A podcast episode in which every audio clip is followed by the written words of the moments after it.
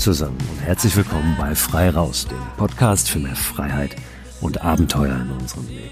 Ich bin Christoph Förster und möchte mit euch heute über das Wandern im Herbst sprechen. Wir haben Herbst, das ist jetzt unverkennlich. Ich selbst bin gerade noch in Südfrankreich an der Atlantikküste, aber auch hier ist mittlerweile der Herbst so voll da. A, es ist richtig stürmisch.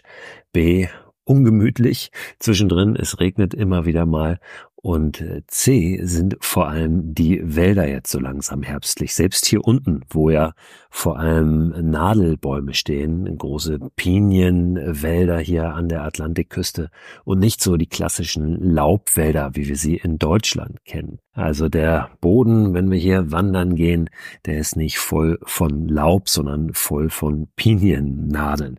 Was aber auch ganz wunderbar ist, die riechen noch so herrlich nach Sommer und äh, es wird aber hier und da dann auch zwischendrin schon ein bisschen bunt, denn äh, es gibt tatsächlich auch Laubbäume hier immer wieder zwischendrin. Aber in Deutschland ist es ja jetzt auch richtig bunt langsam. Und das hat lange gedauert in diesem Jahr, weil der Sommer hinten raus ja echt nochmal lange sich gezogen hat, es lange warm war und es eine ganze Weile gedauert hat, bis die Blätter sich gefärbt haben. Und das tun sie jetzt langsam. Und dieser Indian Summer ist mit ein bisschen Verzögerung überall zu sehen jetzt in den Wäldern. Und ich finde, das ist eine der schönsten Zeiten, um wandern zu gehen. Wir können den Titel dieser Folge auch erweitern von Wandern im Herbst auf Radfahren im Herbst und was weiß ich machen da draußen im Herbst. Denn es geht natürlich vor allem um das draußen unterwegs sein. Aber das Wandern ist ja doch was, was äh, am einfachsten ist wahrscheinlich von all dem, weil wir einfach nur Schuhe anziehen müssen und loslaufen müssen und auch was ist, was die meisten von uns ganz gut hinkriegen.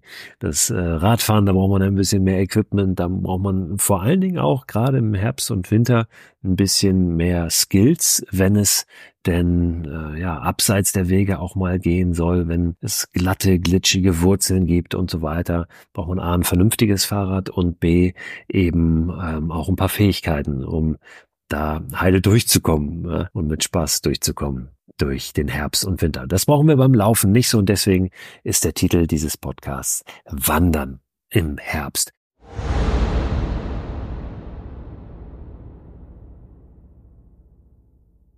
Werbepartner dieser Podcast-Folge ist wieder AG1.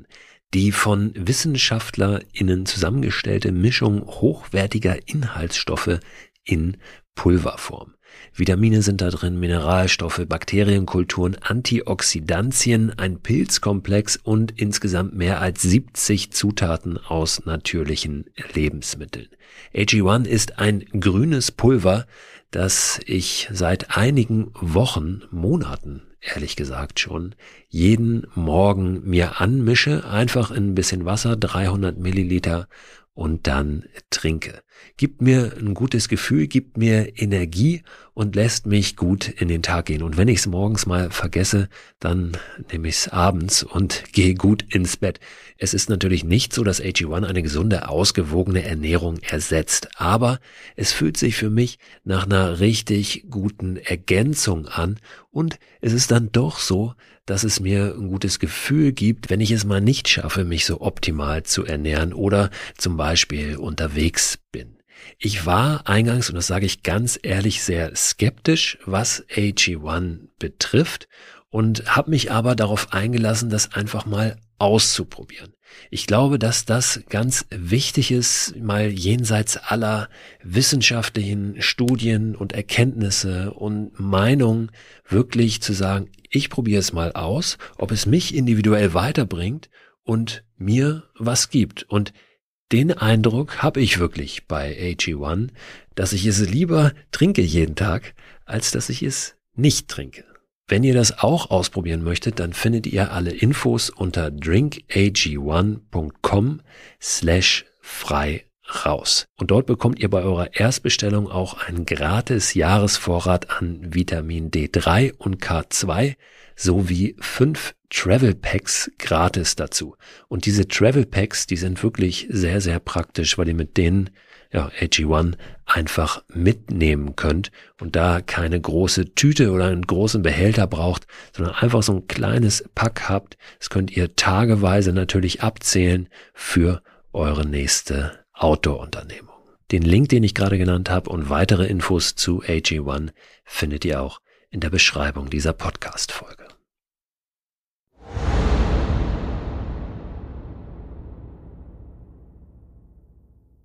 Ja, was müssen wir, was sollten wir beachten im Wandern? Darum soll es zum einen heute gehen, wenn wir im Herbst unterwegs sind.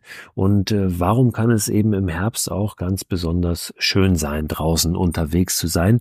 Welche Ideen gibt es vielleicht? Welche Inspirationen, um das Wandern im Herbst auch noch ein bisschen spannender, ein bisschen aufregender vielleicht zu machen und selbst ein bisschen mehr zu motivieren, nachdem jetzt der Sommer vorbei ist, diese für viele allerbeste Draußenzeit des Jahres und es nun natürlich ungemütlicher wird. Das ist klar. Vor allen Dingen wird es auch dunkler.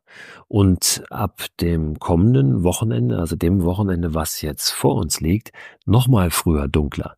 Denn die Zeit wird ja umgestellt jetzt von Samstag auf Sonntag. Das heißt, es ist nochmal eine Stunde früher dunkler, als es das ohnehin schon ist.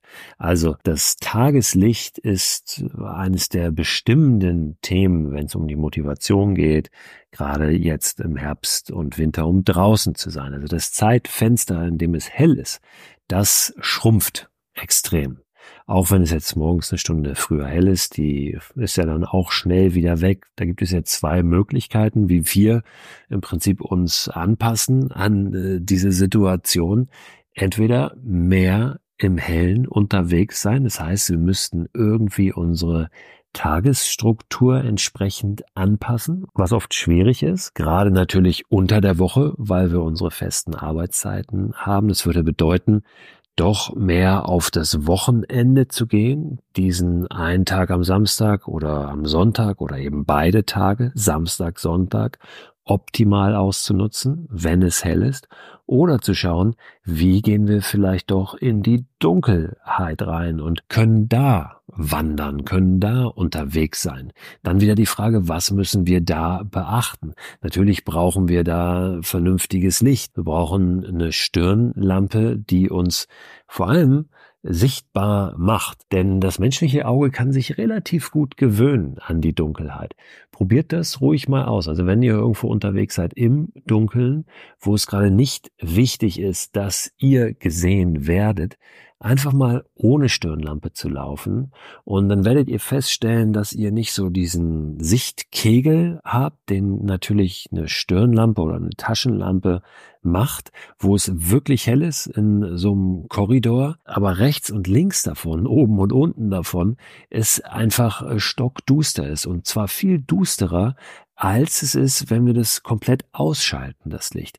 Und dann unser Auge sich gewöhnt und wir auf einmal, meist ist das der Fall, sehr gut sehen können. Auch was vor uns am Boden ist und was um uns herum ist, weil ähm, ja das Auge sich eben sehr gut anpassen kann an die Dunkelheit und es meist gar nicht so dunkel ist, wie es uns scheint, weil irgendwo ein Restlicht herkommt, weil der Mond äh, sein Licht wirft oder von einer nahegelegenen Stadt irgendwie noch so ein Glow da ist. Natürlich, wenn es um die Sicherheit geht, ist klar, brauchen wir äh, eine Stirnlampe. Wir müssen ein Licht dabei haben, wenn wir im Dunkeln unterwegs sind, wenn irgendwo ein Weg ist, eine Straße, keine Ahnung, dann sieht man uns natürlich nicht, wenn wir da ohne rumlaufen. Aber im Prinzip sind das die beiden Möglichkeiten. Entweder mehr im Dunkeln unterwegs sein oder mehr nach den Zeitfenstern schauen, in denen es hell ist. Realistischerweise ist das dann eben meist das Wochenende, was ja aber immerhin aus zwei Tagen besteht. Und wenn wir uns überlegen, wir können an einem Tag, selbst an einem dunklen Wintertag, also einem kurzen Wintertag, mit Sicherheit 25 Kilometer wandern. Bei einer Durchschnittsgeschwindigkeit von fünf Kilometern in der Stunde, das ist jetzt nicht exorbitant schnell, sind das fünf Wanderstunden. Dann haben wir 25 Kilometer geschafft. Da können wir dann noch Pausen machen und schaffen das trotzdem noch gut im Hellen diese 25 Kilometer zu bewältigen. Es könnten auch 30 sein, ja, wenn wir uns ranhalten. Also das mal so als grobe Anhaltspunkte immer noch gut machbar, wenn nicht zu viele Höhenmeter dabei sind natürlich. Aber auch das im Winter und im Herbst jetzt.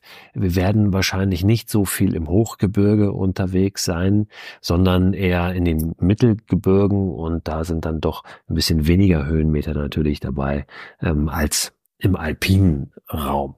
Wenn wir jetzt so eine Wanderung planen wollen für ein Wochenende, dann liebe ich das immer nicht auf die klassischen äh, Routenplaner, Outdoor-Navigations-Apps zurückzugreifen, sondern einfach mal zu schauen von der eigenen Haustür, wie weit kann ich kommen, also in welchem Radius kann ich unterwegs sein, um meine Haustür herum, also wirklich direkt vor meiner Nase.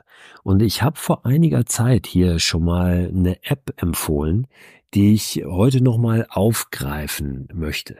Es ist nämlich ein bisschen länger mittlerweile her, dass ich darauf schon mal hingewiesen habe. Und die ist gerade für solche Planungen großartig. Die heißt Calc Maps. C-A-L-C und dann Maps. Calc Maps. Und da könnt ihr einen beliebigen Ort eingeben, funktioniert wie bei Google Maps oder jedem anderen Navigationstool einfach eine Adresse eingeben oder einen Punkt wählen auf der Karte und dann gibt's dort die Möglichkeit, einen Radius zu wählen. Zum Beispiel 30 Kilometer, zum Beispiel 60 Kilometer. Wenn wir sagen, wir wollen an einem Wochenende wandern, ja, vielleicht mit einer Nacht dazwischen, irgendwo in der Unterkunft oder auch nicht in der Unterkunft, sondern draußen, ja, unter freiem Himmel, dann haben wir da die Möglichkeit, äh, ganz toll diesen Radius auch optisch zu sehen auf einer Karte. Ja, 60 Kilometer Radius um die eigene Haustür herum, zack, zack, das sind zwei, drei Klicks und dann seht ihr das und dann fallen euch möglicherweise da Ziele ins Auge, die ihr sonst noch gar nicht so auf dem Zettel gehabt habt. 60 Kilometer um meine Haustür herum zum Beispiel ist ein Radius, von dem ich gar nicht gedacht hätte, dass da so viel drin liegt was ich innerhalb von zwei Tagen mir erwandern kann. Natürlich dann nicht mehr zurück, da müsste ich dann irgendein öffentliches Verkehrsmittel nehmen, aber ich kann genauso gut natürlich den 30 Kilometer Radius nehmen und schauen, dass ich an dem einen Tag bis an die Grenze des Radiuses wandere und äh, dann wieder zurück. Da gibt es ganz viele Spielmöglichkeiten natürlich, äh, was wir da einstellen können in dieser Map. Probiert das mal aus. Das ist echt spannend. Natürlich kann man das auch nach oben erweitern und kann sagen, hier, ich will Fahrrad fahren, 100 Kilometer am Tag und mach mal einen 100 Kilometer Radius. Oder wie auch immer ich unterwegs sein möchte und wie sich dann mein Radius, meine Reichweite sozusagen verändert. Wer sich mit dem Thema Mikroabenteuer schon näher befasst hat, kennt höchstwahrscheinlich den Namen Alistair Humphreys. Alistair ist nämlich derjenige, der diesen Begriff Micro-Adventure im Englischsprachigen zum ersten Mal verwendet hat. Also sozusagen der internationale Vater dieses Begriffs. Und mit Alistair war ich schon vor Jahren, als diese Idee noch sehr, sehr jung war, im Austausch. Wir waren sogar mal zusammen am Schliersee unterwegs für so ein kleines Abenteuer. Alistair hat jetzt ein neues Buch gerade fertig geschrieben. Das ist noch gar nicht veröffentlicht, sondern kommt im Januar raus. Könnt ihr schon vorbestellen, wenn ihr das wollt, nur im englischsprachigen erhältlich. Den Link packe ich in den Newsletter, der diesen Podcast begleitet und der immer am Sonntag erscheint. Gleich hier an dieser Stelle abonnieren könnt ihr den Newsletter unter christoförster.com slash frei raus. Dieses Buch, das Alistair geschrieben hat, das heißt Local. Und Alistair war ein Jahr lang nur in seiner direkten Umgebung unterwegs und hat eine einzige Karte benutzt. Ursprünglich sollte dieses Buch A Single Map heißen. Das ist so diese Grundidee des Buches. Also eine Karte zu haben, eine Detailkarte von der direkten Umgebung und dann mal zu schauen, was liegt alles auf dieser Karte und wie kann ich im Prinzip diese ganze Karte mir erschließen. Das ist eine ähnliche Idee wie die mit dem Radius um den eigenen Wohnort. Darüber hat Alistair jetzt ein Buch geschrieben über ja die Schönheiten und die Besonderheiten eben der direkten Umgebung. Aber wir können jeder für uns natürlich das genau so mal machen und so eine Karte nehmen, diese eine Karte und da mal schauen, was gibt es da alles auf dieser Karte. Und wir können uns auch eine Karte nehmen, die älter ist zum Beispiel. Das finde ich auch eine ganz interessante Idee. Wir können eine Karte nehmen von vor 100 Jahren, wenn wir die irgendwie finden, vielleicht von unserer direkten Umgebung oder von einer Region, die irgendwie in unserer Nähe liegt oder von vor 50 Jahren und dann mal schauen. Das kann nämlich auch äh, ein ganz interessanter Angang, schon ein Abenteuer an sich sein, herauszufinden, was hat sich da möglicherweise geändert, was stimmt nicht mehr auf der Karte und darüber eben ein viel, viel besseres Gefühl auch dafür zu bekommen, wie sich die direkte Umgebung verändert, was da passiert, einmal geografisch, landschaftlich, aber natürlich auch städtebaulich und so weiter. Welche Straßen gibt es vielleicht, die es vorher noch nicht gab? Welche Straßen gibt es nicht mehr, die da mal waren oder welche Wege? Ich finde, auch das ist eine schöne Möglichkeit, vor der Haustür noch mal ein bisschen Licht ins Dunkle zu bringen, sozusagen der Herbst und der Winter ist nicht so die Zeit für die großen Fernwanderungen. Jetzt, wo die Schulferien auch durch sind, wo die Vorweihnachtszeit kommt, haben wir wahrscheinlich nicht mehr so die Muße den Raum, um wirklich lange zu wandern, länger am Stück unterwegs zu sein. Vielleicht ändert sich das dann Anfang des Jahres nochmal, wenn die Motivation wieder größer ist. Aber in der Regel geht das eigentlich dann ab März, April wieder los, dass auch größere Herausforderungen und größere Aufgaben angegangen werden.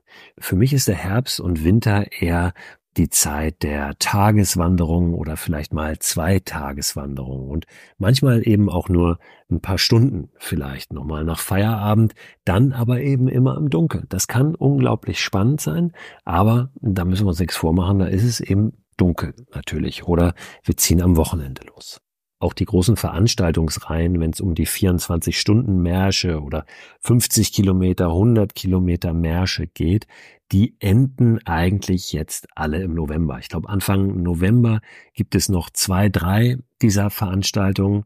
Jetzt an dem Wochenende 4., 5. November. Aber dann ist das auch für dieses Jahr durch. Da geht's irgendwie Februar, März dann wieder los. Und das ist auch ein Zeichen dafür, dass einfach diese Zeit jetzt möglicherweise ein bisschen anders genutzt werden sollte und es da vielleicht auch gar nicht so sehr um diese Leistung geht, um dieses Kilometer abreißen, sondern um ein bisschen genaueres hingucken, ein bisschen tieferes erleben und wahrnehmen und vielleicht auch, das ist ja Ende des Jahres immer noch mal mehr Thema für die meisten von uns, ein Revue passieren lassen und vielleicht nicht nur an den Tagen zwischen Weihnachten und Neujahr, das Jahr nochmal betrachten aus der Retrospektive, auch wenn es jetzt noch nicht komplett zu Ende ist und für sich selbst so ein paar Sachen zu sortieren. Was erwarten wir uns vielleicht vom neuen Jahr?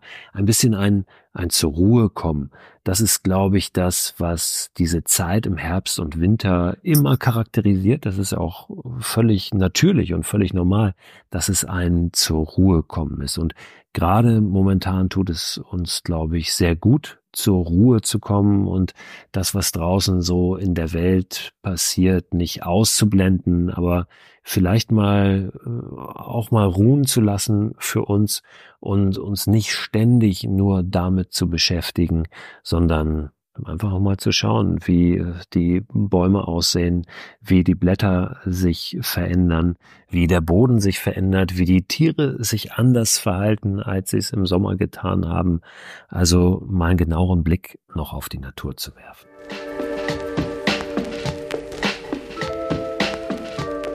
Was natürlich im Herbst noch entscheidender ist als im Sommer, ist unsere Ausrüstung. Ja, wir brauchen vernünftiges Regenzeug, wenn es regnet. Wir sollten auch gegen Wind gerüstet sein. Wir sollten Schuhe haben, die rutschfest sind. Das ist das entscheidende Ding natürlich jetzt im Herbst, die auch wasserfest sind, wo wir nicht mit nassen Füßen die ganze Zeit rumlaufen. Und wenn es fangen wir damit mal an, um Regenjacken geht, dann könnte ich natürlich jetzt hier Tipps geben für Himalaya-Ausrüstung, also für Zeug, was wirklich jeden Bedingungen standhält. Und das ist natürlich auch großartig. Wer sich das leisten kann oder gönnen möchte, der soll das gerne tun, denn diese Ausrüstung ist natürlich dann auch meist von einer sehr guten Qualität und hält sehr, sehr lange. Was aber auch gut funktionieren kann, unsere alte Regenjacke neu imprägnieren. Da gibt es mittlerweile sehr, sehr gute Imprägnierungen, die sich einwaschen lassen, wieder neu in Jacken, bei denen die Imprägnierung eben nicht mehr so gut ist, wie sie mal war oder wie sie sein sollte. Also zumindest nicht mehr so sie einen heftigen Regen abhält. Ich werde euch auch die mal in den Newsletter packen an diesem Wochenende. Teilweise wird es dann aufgetragen, ja, oder eingewachst werden die Sachen. Das äh, kennen wir zum Beispiel von dem äh, schwedischen Hersteller Fjellreven, wo immer wieder auch Wachs aufgetragen werden kann auf die Ausrüstung und das dann erneut wasserfest und, und winddicht ist. Wie gesagt, es gibt aber auch andere Imprägnierungen und das ist natürlich viel, viel nachhaltiger als alle zwei, drei Jahre eine neue Regenjacke oder eine neue Regenhose zu kaufen. Also ähm, schaut da gerne mal in den Newsletter rein jetzt am Sonntag, wenn er kommt. Ich werde da auch noch mal ein paar Empfehlungen für Schuhe reinpacken mit besonderem Fokus auf den Grip, also auf die Sohle, dass die wirklich rutschfest sind, wenn es jetzt um rutschige Wurzeln oder Steine geht, die unter dem Laub sich befinden, dass wir da nicht ausrutschen und sicher unterwegs sind. Grundsätzlich, wenn wir über Kleidung sprechen, ist im Herbst immer wieder ein Zwiebelprinzip zu empfehlen. Also das ist das, worauf ich einfach schwöre. Ich habe im vergangenen Newsletter auch schon mal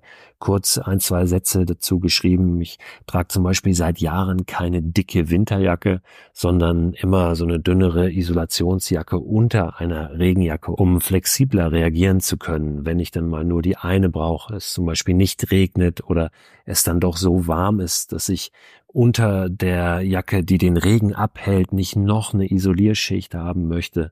Das ist auch ein Unterschied natürlich, wenn wir gerade bergauf laufen ne, oder ob wir bergab laufen und es dann ein bisschen zieht. Also wo haut der Wind gerade rein? Und so können wir immer wieder reagieren auf die jeweilige Situation, wenn wir eben dieses Zwiebelprinzip beherzigen. Was ich noch ganz hilfreich finde, auch jetzt im Herbst und Winter, ist eine Möglichkeit, einen Notruf absetzen zu können. Gerade wenn wir allein unterwegs sind, aber auch zu zweit kann das schnell mal passieren, dass wir umknicken, irgendeine Verletzung haben oder so. Ich habe so eine Geschichte gehört vor kurzem gerade wieder aus dem Harz, wo es dann doch sehr schnell sehr kalt werden kann, auch in etwas höheren Lagen natürlich. Und wenn man da dann liegt und sich nicht mehr bewegen kann, kühlt man unglaublich schnell aus. Und dann ist es ganz gut, eine Möglichkeit eben zu haben, Notruf absetzen zu können über eine App zum Beispiel. Übers Telefon ist natürlich klar. Also wenn wir ein Telefon dabei haben und gerade Netz haben, dann können wir auch jemanden anrufen. Das ist die einfachste Möglichkeit. Manchmal geht das aber nicht, weil zum Beispiel gerade kein Netz ist. Es gibt bestimmte Apps, ähm, wo man solche Notrufe absetzen kann. Packe ich euch auch ein, zwei in den Newsletter.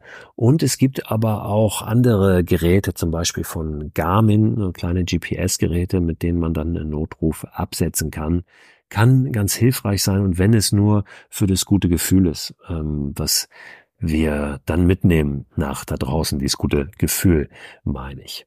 Was auch immer in den Rucksack gehört, im Herbst und Winter, finde ich, ist ein kleines Erste-Hilfe-Set. Die sind nicht schwer, die sind nicht groß, aber da sollte zum Beispiel auch eine Rettungsdecke drin sein.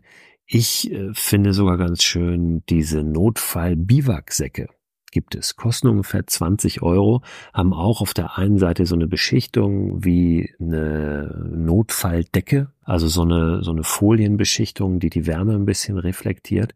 Und mit so einem einfachen Biwaksack, mit so einem 20 Euro Biwaksack, kann man sogar, wenn man ähm, dann vielleicht einen leichten Schlafsack sogar dabei hat, ganz spontan mal eine Nacht draußen verbringen, auch im Herbst und Winter mit gutem Gewissen. Ich habe in so einem Notfall-Biwaksack auch schon auf 2000 Meter Höhe im Schneesturm übernachtet und das ging, weil der Schlafsack dann warm genug war, mit dem ich in dem Biwaksack drin war. Aber diese Biwaksäcke, die leisten gute Dienste, die halten den Wind ab, die halten den Regen ab und ähm, reflektieren eben noch so ein bisschen die Wärme auch. Die sind ganz, ganz gut und nehmen auch nicht viel Platz weg. Also es ist wirklich ganz, ganz klein zusammenlegbar.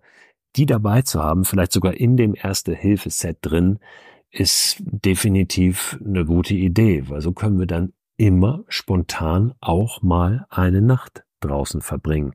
Selbst wenn wir uns jetzt nichts getan haben, also wenn es kein Notfall ist, aber wir uns überlegen, hey, äh, das, das wäre doch jetzt was. Und da bräuchten wir dann natürlich nochmal einen leichten, aber warmen Schlafsack. Da bieten sich immer Down-Schlafsäcke an, weil die bei gleicher Wärmeleistung meist ein bisschen leichter sind als Kunstfaserschlafsäcke. Es gibt immer mal so Artikel in Zeitschriften oder auch online, wo jetzt äh, besondere Wanderwege für den Herbst empfohlen werden. Die werden aber übrigens bei jeder Jahreszeit, also wenn eine neue Jahreszeit beginnt, dann gibt's immer die besten Wanderwege fürs Frühjahr, für den Sommer, für den Herbst und für den Winter. Ich finde das schwierig, da irgendwie was rauszupicken, denn wir können letztlich natürlich jeden Wanderweg zu jeder Jahreszeit gehen und jeder hat so seine Besonderheiten. Gerade jetzt im Herbst sind natürlich die Wälder besonders schön aufgrund der Laubfärbung. Es gibt aber überall Wälder fast vor jeder Haustür Wälder, in denen sich die Bäume schön färben. Insofern will ich da jetzt gar nichts rauspicken, groß, keine besonderen Ecken, keine besonderen Wanderwege, sondern eher sagen, hey, lasst uns doch mal vor der Tür schauen, was da so ist. Ich bin trotzdem gestolpert über ein, zwei neue Fernwanderwege, auch in Deutschland, also die jetzt gerade in diesem Jahr, zumindest weiß ich es von dem einen, der Weg nennt sich Fenn-Trilogie und liegt im Hohen Fenn auf belgischer Seite. Ich meine aber, er führt immer auch mal wieder auf die deutsche Seite rüber. Auch eine Ecke, die ich schon mehrmals empfohlen habe, weil ich sie wirklich sehr, sehr schätze. Landschaftlich äh, großartig. Fenn, das hohe Fenn, ein Hochmoor zwischen Belgien und Deutschland. Ein bisschen am Rand der Eifel, ganz abgefahrene Landschaft. Und da gibt's jetzt seit August, im August wurde der eröffnet, einen neuen Wanderweg, ungefähr 100 Kilometer lang, mehrere Etappen, die Fenn-Trilogie.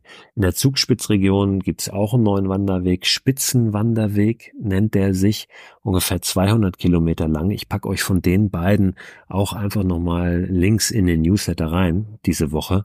Aber das sind jetzt nur zwei Beispiele von neuen Wegen, neuen Fernwanderwegen in Deutschland beziehungsweise in den deutschen Grenzgebieten. Aber das ist vielleicht eher was dann mit Blick auf das nächste Jahr, weil wie gesagt, die Fernwanderungen sind meiner Ansicht nach jetzt im Herbst und Winter eigentlich gar nicht das, was unbedingt im, im Mittelpunkt stehen muss. Ich hoffe, da waren ein paar kleine Inspirationen für euch dabei. Und wenn es nur ein, zwei Details sind oder ihr sagt, ah, dem Gedanken möchte ich nochmal nachgehen oder da will ich doch nochmal schauen, ob ich meine Regenjacke wieder flott kriege für diesen Winter, dann hält die nochmal eine Saison länger, dann würde mich das freuen. Genauso wie mich das freuen würde, wenn ihr nächsten Donnerstag wieder reinhört zur neuen Folge von Frei raus. Da bin ich dann auch wieder in Deutschland, bin ich zurück aus dem zweiwöchigen Urlaub hier am französischen Atlantik und habe vielleicht auch von euch schon wieder ein paar neue Impulse bekommen über WhatsApp. Denn es gibt ja die Möglichkeit, mir Nachrichten zu schicken über WhatsApp, ob das Feedback ist, ob das Ideen für Podcast-Themen sind oder Ideen für Podcast-Gäste, Vorschläge, ob das eure eigenen Erfahrungen und Erlebnisse sind, vielleicht auch Tipps, die ihr habt noch zu einem der Themen, die jetzt angesprochen wurden hier in dieser Folge heute. Immer her damit, ich freue mich total darüber. Schickt mir gerne diese Nachrichten an die Nummer, die ihr auch findet dort, wo ihr den Newsletter abonnieren könnt zu diesem Podcast auf der Seite christoförster.com slash frei raus. Das war's für heute. Ich wünsche euch eine wunderbare Zeit da draußen.